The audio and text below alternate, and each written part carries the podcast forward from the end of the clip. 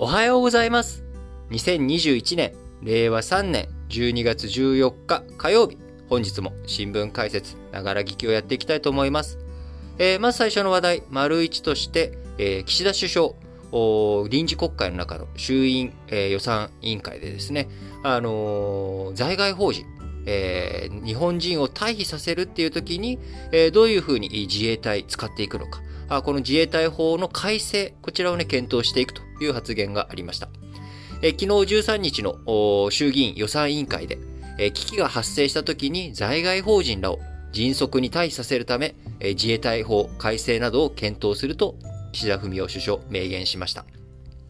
え今年8月にですね、え日本政府、アフガニスタンに自衛隊機を派遣しましたが、まあ、初動が遅れたという指摘があり、まあ、韓国なんかと比べるとですね、えー、こう、退避させることができた法人の数とか、救出できた人の人数っていうものが、ま、非常に少なく終わってしまったということ。え、こちらについて、え、このまんまでいいのかという、まあ、こういったね、え、指摘に対して、え、さらに改善できないかということで、首相、えー、方向性を指し示したということですが、えー、今あ、自衛隊法84条の4、えここにですね、え海外からの法人らの輸送について規定するという項目がありますので、まあ、こちらについてね、え改善していく方向性ということで、え見ていくということです。え岸田首相、自衛隊が現地に赴く際の安全は民間の安全と同じ意味ではないと思う。え問題意識を持ち整理する必要があると言及したということで、え憲法や国際法との関係で、え2015年成立の安全保障関連法の際に議論されたと。え慎重に考えていかなければならない点含んでいるというふうにしたものの、まあ、やっぱり今後ですね、えウクライナ、え台湾海峡、えイラン、え、このあたりだけを周りを見てもですね、え、十分世界各国で、え、日本、えー、自衛隊機派遣してですね、法人を救出しなきゃいけないような事態、えー、起こりうる緊張感、高い国際情勢になっていると思っております。えー、そういった中でですね、やっぱり、えー、見直しすべきものをきちんと見直しして、えー、自衛隊機を派遣して救出することができるというような体制を整えていかなければいけないと思われます。えー、ここでですね、えー、単純に救出というふうな言葉を使っているわけですが、あ当然その救出先安全ではないということになれば、あこうね、えー、あるいは、えー、周りからですね、敵が攻めていく。えー、そういった時に自衛隊が武器を使う。え、自衛隊が武器を使って相手をその迫り来る、自衛隊のね、輸送しようとしている、えー、飛行機に対してですね、航空機に対して、え、攻撃を仕掛けていく。え、そういった人たちを倒す。まあ、もうちょっと正確に言うと、殺すていうことだって十分に、えー、考えられるわけですよね、えー、そういった時に武器をどういうふうに使っていくのか。そして自衛隊の、自衛隊員が異国の地で、えー、そういった攻撃をして、え、異国の人を殺す。こういったことがあった時に、果たしてそれが専守防衛なのかというようなね、議論も十分に出てくるというわけです。えー、なのでね、ここ、当然慎重に検討しなきゃいけないということでは変わりないと思いますが、あ差は去りながら日本人を救出するっていうことね、これ非常に大切なんですよと。えただ大切なんですけど、忘れちゃいけないのがですね、大体、えー、の、侵略っていうのはですね、えー、後にね、侵略だと認定されるようなことっていうのは、あの、自国民保護を、これを建前にして、えー、攻撃を始めるっていうことはですね、これは、まあ、よくあることだったわけです。えー、日本においても過去、日中戦争、戦線をね、拡大させていく中で、え、上海の居留民、あるいは、あ満州事変なんかもまさに、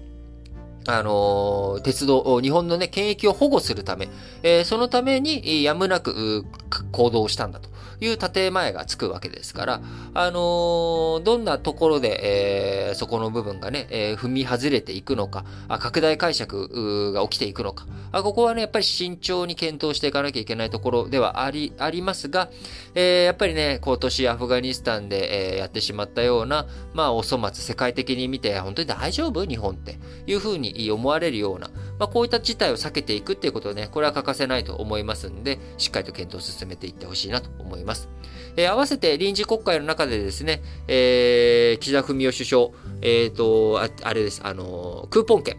えー、クーポン券の話も、えー、出てきてたんですよね。えー、はいはい、これですね。えー岸田文雄首相、13日午前の衆議院予算委員会で、10万円相当、18歳以下への給付について、地方自治体、年内に現金一括で支給できるようにすると表明をしました。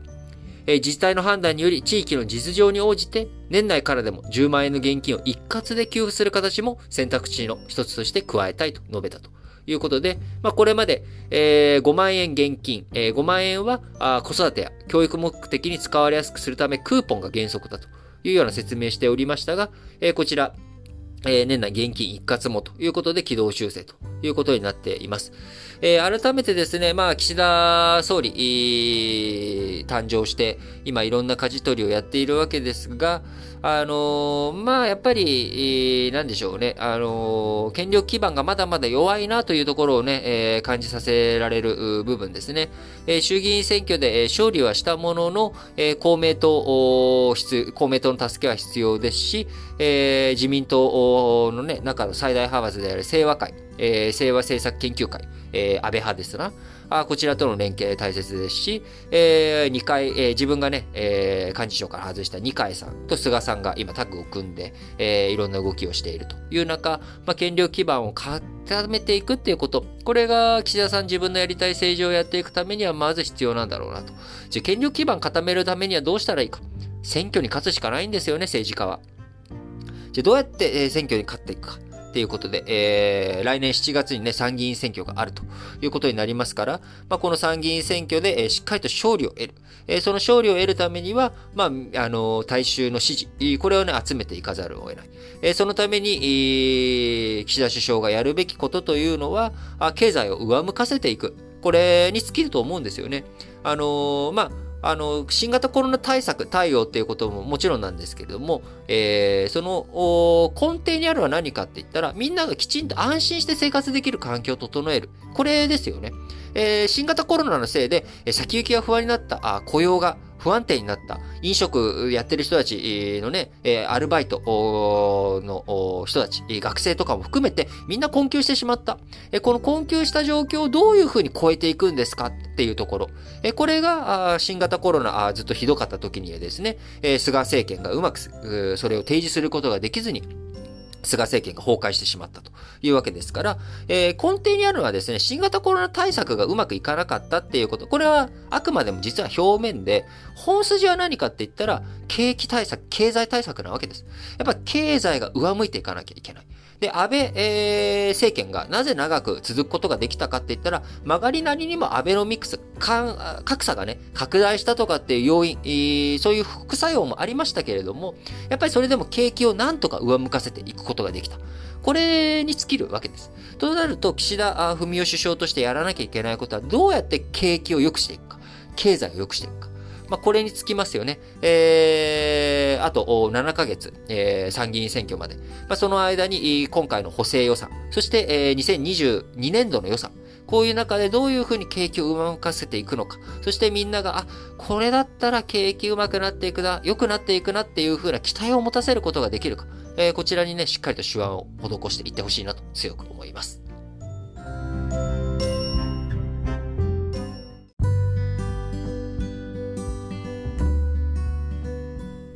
はい。それでは続いて、丸2としまして、えー、昨日13日に日本銀行、日銀が発表しました12月の全国企業短期経済観測調査、略して単観。えー、こちらのね、内容についてお話していきたいと思いますが、えー、単観っていうふうに、僕もね、あの、フル、フルでは、ああの、今、読みながらだったから言えたんですけれども あの、フル覚えてないです。全国企業短期経済観測調査。えー、略して単管っていう言葉。このね、単管っていう言葉だけ覚えておいていただければいいんですけれども、えー、これ、四半期に一度、えー、日銀がですね、えー、足元の景気、あるいは、この先3ヶ月の短いスパンで、皆さん、景気どうですか？っていう、こういった質問をしている調査をしてるんですね。で、大企業とか、え、製造業、非製造業、中小企業とか、まあ、こういうのに分かれてみんな、どんな感じで今感じてますか？っていうことを聞いている。これが、あの、単管という代物なんですけれども、えこの単管、面白いのはですね、あの、指数で表すんですけれども、あの、景気、うん、いい調子だよっていう企業、引くことの、うーん、景気あんまり良くないなっていう企業数。この単純なあ数式で出してるんですよ。だから、景気いいぜっていう人が10人いて、えー、景気悪いなっていう人が2人いると、えー、単価のこの指数、業況判断指数っていうんですけどね。これ DI っていうんですが、こちらがプラス8ってなるわけです。調子いいよっていう人が10人。えー、それに対して調子良くないなっていう人が2人だったら10-2で8。逆に、調子いいぜっていう人が2人しかいなくて、はぁ、調子よくねっていう人が10人いたら、2マイナス10でマイナス8っていう、まあ、こういった見方をする。え、これがですね、えー、もうすごく単純でしょ？要は、あの、本当にみんなどう思ってるのっていうアンケート取って差し引いて、結果出しますっていう。まあ、これが DI っていうものなんですけれども、まあ、簡単に言うとマイナスだったら、まあ、良くない。当たり前ですよね。景気、みんな、あどうですかって聞いて、半数以上が、あちょっと調子良くないなって言ってるわけですから。で、2020年6月、えー、どれ、どうだったかというとですね、今を遡ること1年半前、えー、マイナス34だったんですね。えー、もうね、みんな、あ、調子よろしくないよと。えー、大企業、製造業のお業業判断 DI はマイナス34だったと。えー、そこからじゃあ足元、12月どうなったかっていうと、製造業18という状態になりました。えー、こちら、えー、9月と比較するとですね、まあ、ほぼ横ばいという数字になっておりますが、えー、じゃあそれに対して非製造業、えサービス業の方はどうだったかっていうと、えー、プラス9という風になっており、えー、前回9月と比べたらですね、えー、伸びが良くなっているという、改善しているということになっております。えー、業種別では、宿泊飲食サービスがマイナス50と、えー、9月から24ポイント改善ということで、えー、とてつもないね、マイナスだったところから、まあ、あのー、マイナス50と改善はしているということ。えー、レジャーや教育など対個人サービスも9月にマイナス45だったのが、今回マイナス9と急回復ということになっていっております。えー、まだまだね、あのー、厳しい業種、業態のところもありますけれども、えー、舐めて、えー、見てみるとですね、え、比較的みんな回復が、来て、え、いるというような状況ですが、え、その一方で、まだ、あマイナス、全体で見たときにマイナスがね、大きいのが、大企業、中堅企業、ここはね、プラスというようなところ出てるんですが、中小企業、マイナスなんですね。えー、やっぱりね、ちっちゃい企業、ほど、この新型コロナの影響、まだまだ、あ大きく残っている。え先ほど言ったね、業種別の宿泊飲食サービスとか、あレジャーとか教育などの対個人サービス、こちらもね、中小企業多い、えー、分野になってる、なってますけれども、まあそういったところでまだまだあ苦しい状況になっているというところです。はい。で、えー、またこういった今全般のね、景況感だけじゃなく、えー、仕入れ価格とか販売価格、こちらについてもね、同じような質問をしているわけです。えー、仕入れ価格どうですか？上がりそうですか？あ下がりそうですか？っていう。で、こちらについて仕入れ価格上がりそうですっていう動きに対して、えー、販売価格、えー、こちら上が、上げづらいというようなのをね、今回の単管の数字の中でも出てきています。えー、仕入れ価格、どんどんね、いろんな、まあ、皆さんもご承知おきの通り、ガソリン価格がどんどん上がってきてしまっている。えー、そして、為替円安が進んでいることによって、輸入インフレ、えー、気味にね、輸入価格も上がってきている。えー、そうすると、鉄鉱石とか、いろんな、あ原材料、えー、食料とか、あこういったものも価格が上がってきてしまっている。えその一方で、えー、なかなか仕入れ価格は上がってるんだけども、コストは上がってるんだけど、なかなかそれを売り売値に転嫁できないっていう状況。えー、こちらがね、12月の単管の数字でも、皆さん、企業、そんな印象を持っているということが広がっているということです。えー、そうなってくるとですね、やっぱり短期的になかなか日本の企業、え、企業業績が上向いていくっていう要素、今のところまだ、こう、ブーストがかかっていくタイミングではないのかなと。じわりじわりと上がっていくという状況なので、えー、この12月、1月、株価についてもですね、えー、なかなか一時今年3万円回復したというニュースで盛り上がりましたけれども、えー、なかなか足元、まあ、この状況で考えると、えー、3万円とかをね、回復とか急激にぐわっと伸びていくってことはないのかなと思います。えー、昨日ね、えー、株価ちょっと200円とか300円ぐらいでしたかね、上がったっていう状況でしたけれども、まあ、なかなかそれが維持されるのかどうかっていうのは、うんちょっと不透明だなっていうふうに思います。えただまあ、その一方でですね、あの、僕の言うことって結構外れちゃうので、まあ、あの、実際どうなんだっていうところではありますけれども、あのー、まあ、しっかりとですね、えー、このマーケットの数字、えー、こちらについても、202円かな ?202 円上がって28,640円というのが、あ昨日の終値、えー、ですけれども、あの、まあ、それが12月終わりまでね、どういうふうになっていくのか。まあ、しっかりと経済についても、やっぱり我々、あの、大企業のね、えー、数字とか、あるいは株式なんて持ってないよっていうふうになっても、やっぱ景気が良くなってくるかっていうところを大きく、マクロ的なね、側面もしっかりと理解した上で、明日の自分がどうなるのか。あそういったことを理解していくためにも、この新聞解説ながら聞き、これからも経済についてしっかりとお伝えしていきたいと思っております。えー、今日はね、えー、せっかくなんですよ。単管っていうものがあるんだな。えー、日銀がそういう調査してるんだな。で、景況感、あみんなね、景気いいのか悪いのかっていう、まあそういったアンケートを取って、えー、そういった数字を見ながら、あ世の中予測したりとか考えたりとかしてるんだなっていうこと。これをね、ぜひ今日は覚えておいていただければいいのかなと。また3ヶ月後、きっと、今度はね、えー、来年3月の単管についてお伝えすると思いますので、その時までぜひ、えー、この単管っていう言葉覚えておいてください。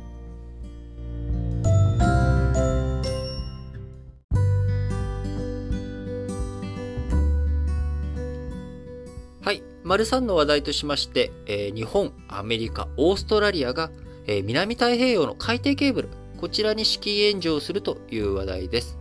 えー、オーストラリア政府、えー、12月12日にですね、南太平洋の島諸国を結ぶ海底ケーブル事業について、日本とアメリカと一緒にですね、えー、島諸国に対して資金援助を行うと発表しました。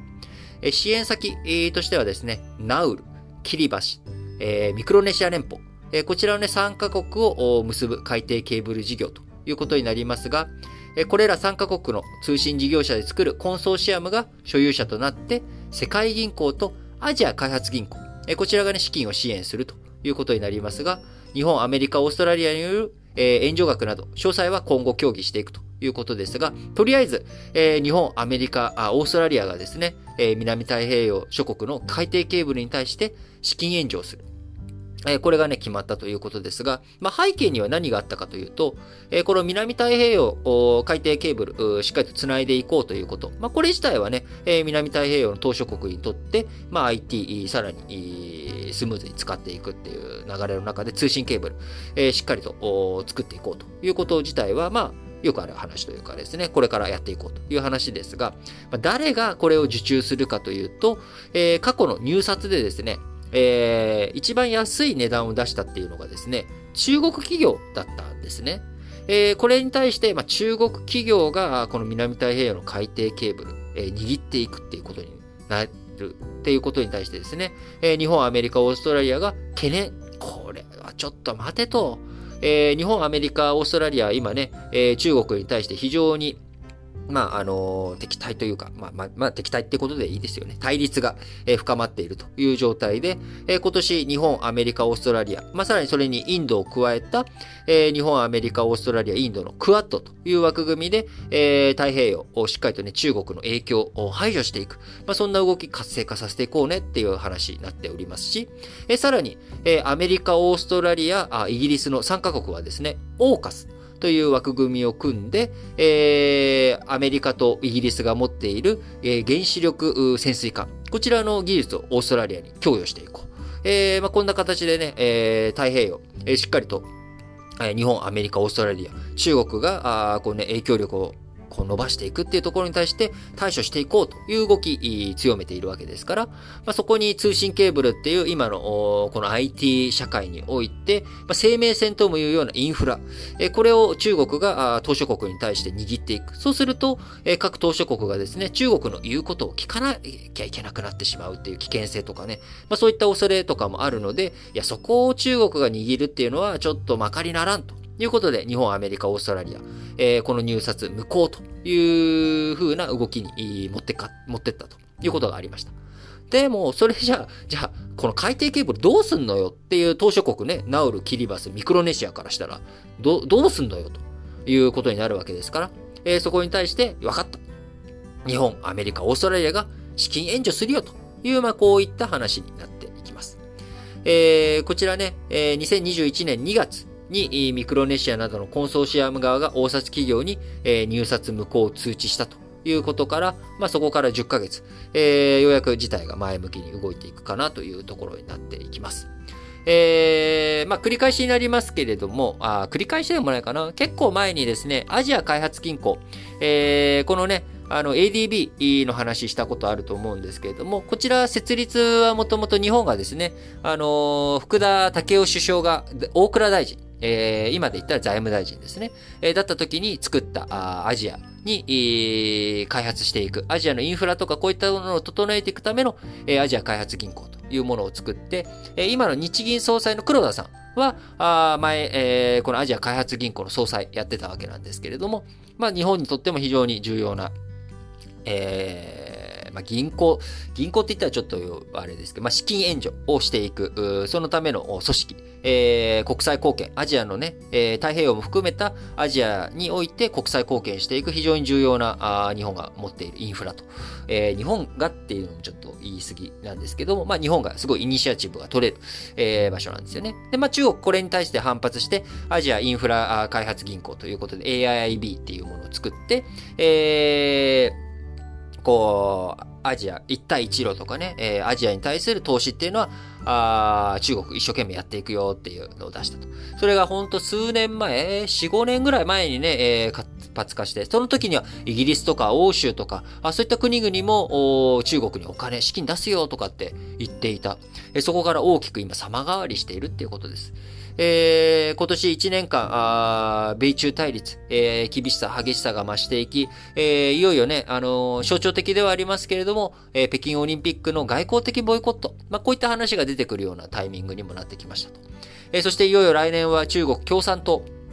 えー、共産党の党大会が開かれる5年に一度の年ということにもなっていきますので、えー、ますます中国を中心としたですね、えー、世界、え、国際関係、え、しっかりと見ていく必要があるなと思います。え、その上でやっぱりこ、え、日本にとってはね、太平洋、え、ここの安全安泰、え、どういうふうに作っていくのか。あニューカレドニア、フランス領ニューカレドニアの独立、えー、結局ね、独立反対ということで住民投票、えー、否決はされましたけれども、まだまだあ独立賛成派の勢いも強いですし、そこに中国がいろいろ暗躍してるんじゃないかっていう話も出ているわけなので、え、日本としてですね、今日先ほど丸一でもお話をしましたけれども、やっぱり自衛隊をどういうふうに使っていくのか、あ法人保護、法人退避、えー、それだけじゃなく、えー、世界の安定を担っていく。まあ、そのために日本、えー、独自の活動、あるいはあアメリカとかと一緒に、えー、あるいは国連と共にどんな活動をしていくのか、えー、しっかりとね、考えていく。えー、まあ、その上で、えー、そういうのにつながっていく手前のところでね、やっぱインフラとかそういったことを協力していく。ということで、今回の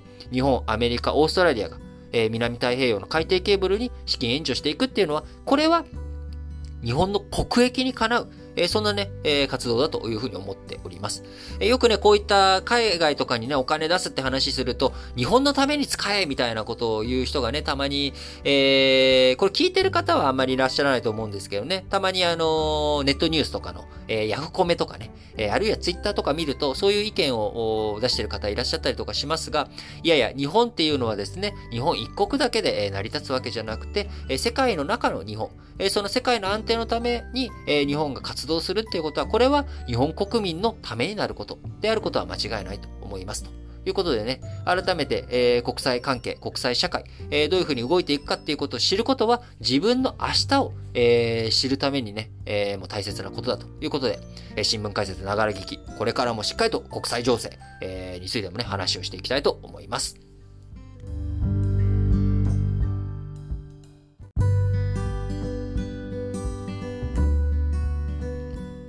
はい。それでは、マリオンとしまして、昨日発表されました、今年の漢字。えー、こちらについてね、お伝えしていきたいと思いますが、あのー、まあ、結構、この新聞解説ながら聞き、皆さんからいろんなコメントとか、あと、いろんなそのアナリティクスとかを見るとですね、日本の国外から聞いていただいている方も多いというところですけれども、あのー、皆さん、えー、今年の漢字何かなっていうところ。まあ、結構ね、これ、まあ、冬の風物詩、12月のね、年末の一つ、やっぱ恒例となっておりますが、えー、今年何だったか。まあ、もうすでにね、えー、知ってるよっていう方、あ結構ね、あのネットニュースとかにも出てますんで、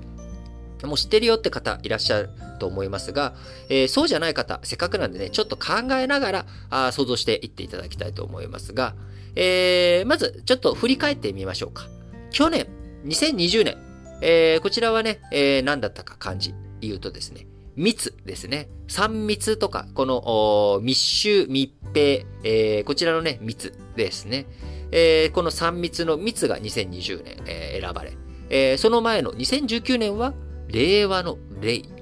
そして2018年、こちらはね、災害の際。西日本豪雨など、こういった影響あって2018年は災害の際。2017年は北。北朝鮮によるミサイルなどね、2017年結構核開発とかも頻繁だった。あこういったことから北。そして2016年が金、えー、リオオリンピックなどということで、えー、今年2021年もですね、オリンピックがあったということで、金メダルの金。えー、こちらがね、えー、ノミネートというか、あ今年の漢字に選ばれておりますと。いうことで、オリンピックの年はですね、えー、結構金ということが出ますけれども、えー、振り返ってみると今年の東京オリンピック、金メダルラッシュ、メダルラッシュに湧いたあオリンピックだったかなと思います。えー、なかなかね、新型コロナの影響もあって、えー、観客がね、えー、ほとんど入らない状態の中での、え、開催ということになりましたが、え、しっかりと日本選手、え、我々のね、応援も届いたのか、非常にいい好成績を取っていただき、え金メダルラッシュとなったわけですが、まあもう一つはですね、やっぱりあの、お金、えー現金給付とか、まあ、こういった側面もね、ちょっとあったんじゃないのかなっていう気もなんかしますよね。えー、お金のお金、えー、金という意味もあるんじゃないかなという今年の感じでしたけれども、えー、皆さんはね、え他にどんな感じが思いつきますかね？あの、僕自身は今年の漢字何ですか？って言われると、やっぱり僕はあの、K、族の刑ですかね、継ぐ。えー、この積み重ねてきた、継続してきたっていうこと、それが今年1年間、まあ、このまさに新聞解説、ながら聞きもですね、もともと前身の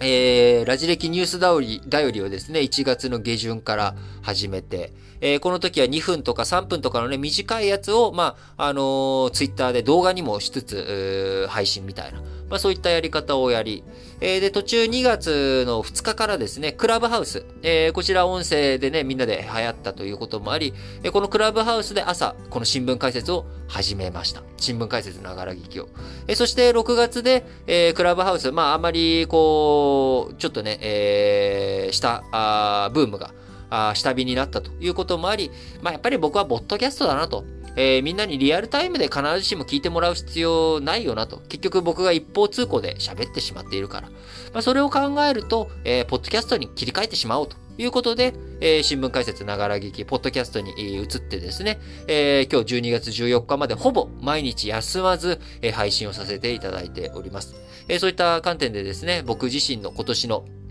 えー、漢字というのは継続の継だったりとか、まあ、続、えー、続くとかでもいいのかなっていうふうに思いますが、あ皆さんご自身のですね、今年1年間、あ漢字、えー、選ぶとしたら何かなというところを考えてみるのも面白いんじゃないかなと思います。えちなみに、えー、あの、岸田文雄首相はですね、開拓の拓、開くですね。こちらを、えー、今年の漢字に挙げたというふうに、えー、見ておりますので、えー、ちょっと待ってくださいね。それで、開拓の拓でよかったよな。ちょっと確認、念のため、ちょっと念のためにしておくと、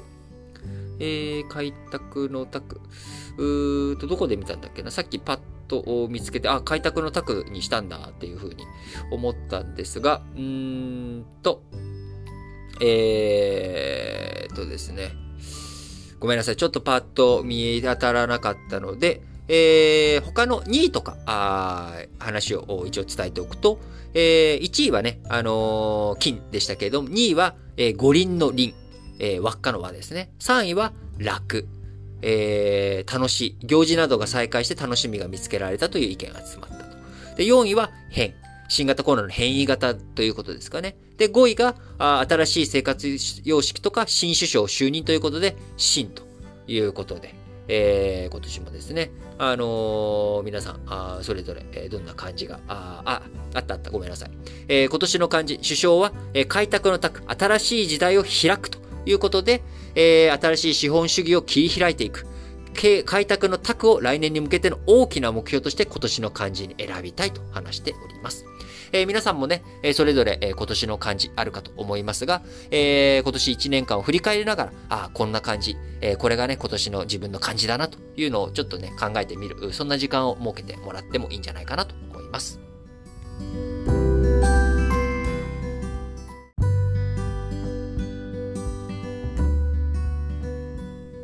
はい。それでは最後、丸ごとしまして、主要語詞の社説を紹介して締めくくっていきたいと思います。えー、まず、朝日新聞です。民主サミット、理念の復権へ課題多くということで、この前開催されました、えー、 Summit for Democracy、民主主義サミット、えー、こちらのね、会合についての話題ですけれども、今後の会合では、政府以外の代表の発言も幅広く加えてはどうか。民主主義をめぐる問題に多方面から公平に光を当てるためにも市民社会や専門家も交えて静かに話し合う場にするべきだということで、まあ、今回あの110カ国地域、えー、まあ、地域というのは台湾とか EU ですけれども、えー、110カ国集めて、えー、オンラインで開催したわけですが、そもそも中国やロシアが、あこうまあ、そもそも招待もされていなかった。あその一方で、え、フィリピンとかですね、え、人権にちょっと人権弾圧的な傾向があるんじゃないのと思われる国もですね、まあ、アメリカ、対中国ということで考えていったら、まあ、あの南シナ海の問題とかね、抱えているフィリピン、こちらは仲間に入れていくべきだということで、まあ、そういった国々は民主主義サミットに呼ばれているということで、うん、この会合結局アメリカのための会合なんじゃないのというようなね、まあ、こういった指摘されているわけですけれども、まあ、それに対して朝日新聞、政府以外の代表の発言も幅広く加えてはどうかと。まあ、でもまあそんなことしたらね、まあ、逆に収集がつかなくなってしまうし、えー、結局国連と何が変わっていくのかということにもなっていくと思うので、まあ、理念としてはね、民主主義サミット、あの非常に大切なことを提案ということだとは思うんですが、まあ、具体的に本当にね、実効性のある形、作っていくっていうのは、生半可なことじゃないなっていうのをね、改めて感じさせられますね。朝日新聞もう一本は、オミクロン株、国内での拡大に備えよう。新型コロナのオミクロン株への感染が国内でも相次いで報告されている。入国時の検査では陰性だったのに、後に感染が確認される例も出ている。一つ一つ教訓を組みながら拡大の防止に努める必要必要がある。えー、すいません、カミカミですね。あの、ね、オミクロン株、まあ、思ったほど毒性は強くないんじゃないかと。感染力はね、どうやらあの非常に強いということですけれども、毒性を思ったより弱いんじゃないかという話も出てきています。えー、まだね、あの、過度に安心、楽観視すべき状況ではないですけれども、その一方で過度に恐れすぎると。えー、いうこともですね、えー、それもまた、あの過ぎたるはなお及ばざるが如しと。いうことで、え何事も過度には、過度に反応するっていうのはよろしくないということですが、あしっかりとですね、国内、まあ、拡大、え広がっていく可能性、えこちらを念頭に置いて、えしっかりと備えていく必要があるなと思います。毎日新聞、理事長逮捕の日大、解体的出直しが欠かせる。傷ついた組織の立て直しは急務だ。外部有識者を中心とする日本大学再生会議が来年3月までに運営体制の改革案を示す。権限を分散し、多様な意見が反映されるよう努める必要がある。えー、毎日新聞もう一本は、10万円給付をめぐる混乱、理念の欠如さらけ出したと。いうことで、まあ、丸一でもね、あのー、評価しましたけれども、岸田文雄首相、えー、結局最終的には10万円給付現金で全額 OK というような、ね、流れに今なってきてますけれども、そもそも制度設計自体に無理があった。衆院選で子供への10万円給付を公約に掲げた国民公明党と、生活困窮者への支援を訴えた自民党の政策を無理やり合わせた。そのため目的が曖昧になってしまったと。これね、えー、子供への10万円給付っていう話と、生活困窮者への支援。これがまあ、ニコイチになってしまって、えー、政策目的何なのかよくわかんない状態になってしまっている。で、その政策目的をね、しっかりとやっていこうっていう中で、えー、子供向けの給付ということであれば、あ一部ちゃんと子供に使われるようにクーポンで、配るべきだと。まあ、理屈はそうなんだけど、その一方でこれ生活困窮者向けなんじゃないの？みたいなね、声も当然出てくるわけで、まあ、それも政策目的の一つに入ってるわけですから。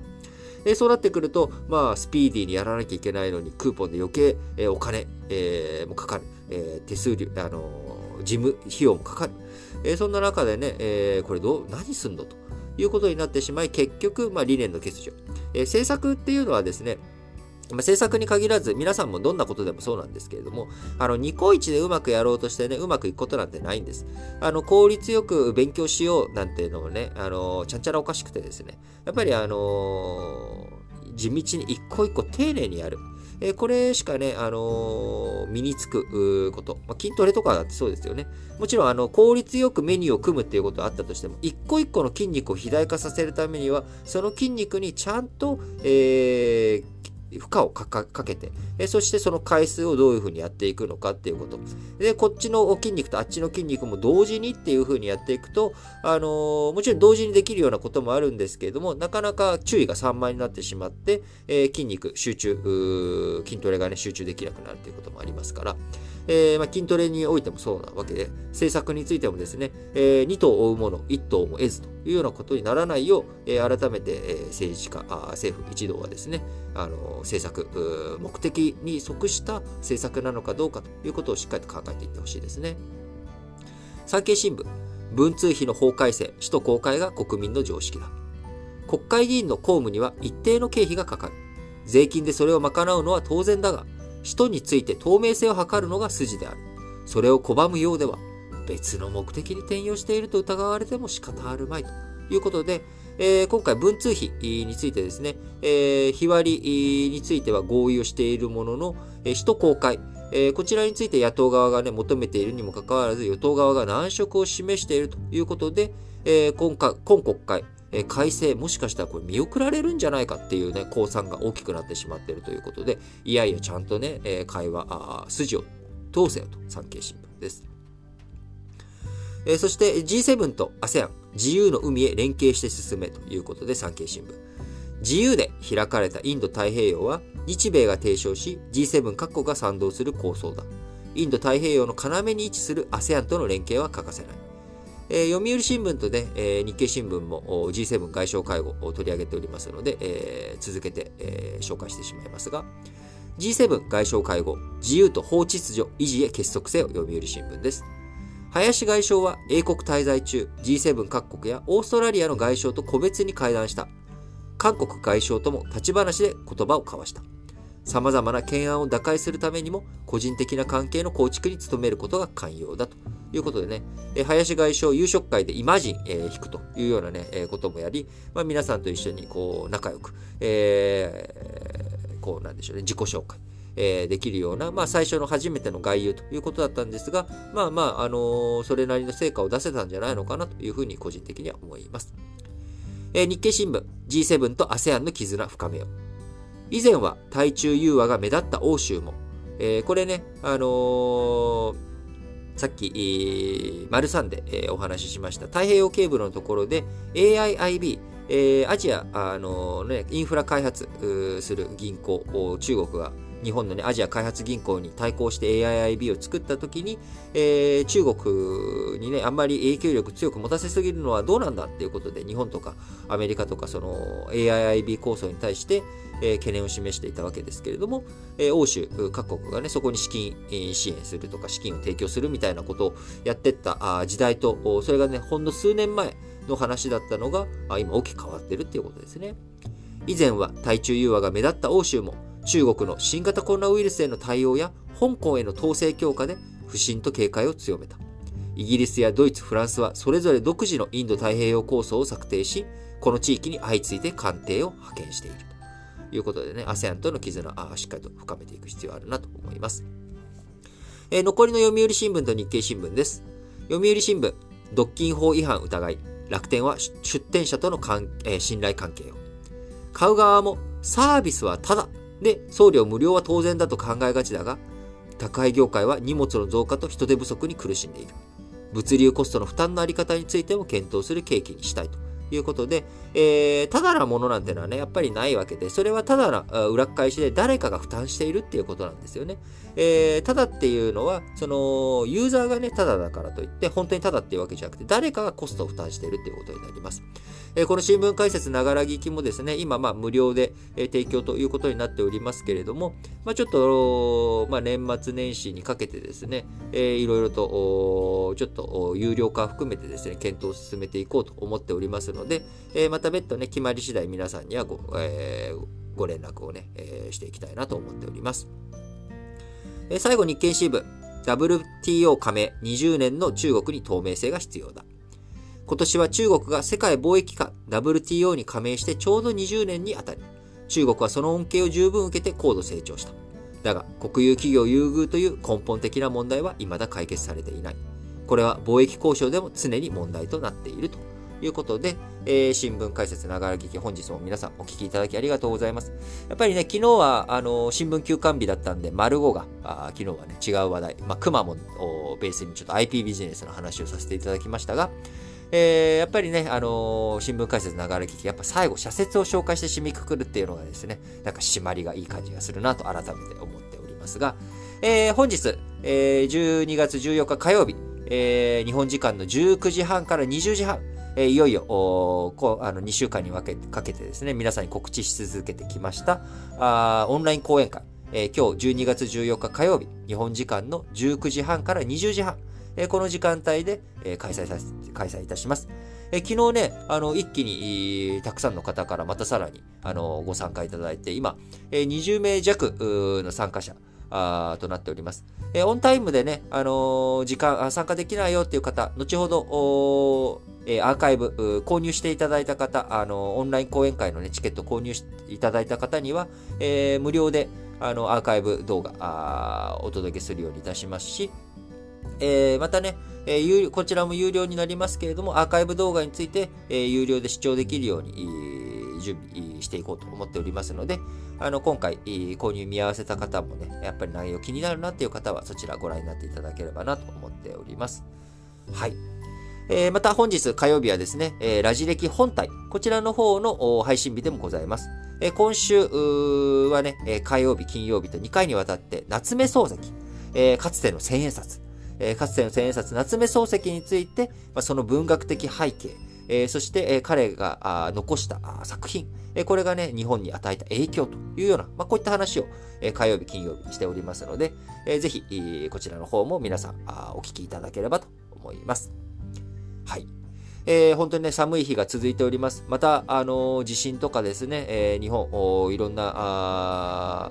ことがね、日曜日起きておりますし、えー、遠くアメリカでは竜巻の被害、えー、こう刻一刻とまた深刻な内容、結果がね、えー、出てきておりますけれども、えー、皆さん、やはり自分の身をしっかりと守っていく。えー、そのためにもですね、日々、健康、え健康というのはですね、肉体的健康だけじゃなく、精神的にも、そして社会的にも、え健康であるべき、え人とのつながり、自分の心の安定、そして体の好調。えこの3つがね、三位一体になって本当の健康ということですから、え、ニュース、こういうふうに知っていくこと、社会がどうなっているか理解するっていうこともね、社会的健康の一助になるのかなと思い、え、私自身も皆さんと一緒にこうやって、えー、新聞解説ながら聞き、ポッドキャストを通じて、皆さんと、え交流できることを、えー、幸せに思っております。それでは、皆さん、今日も元気に、いってらっしゃい。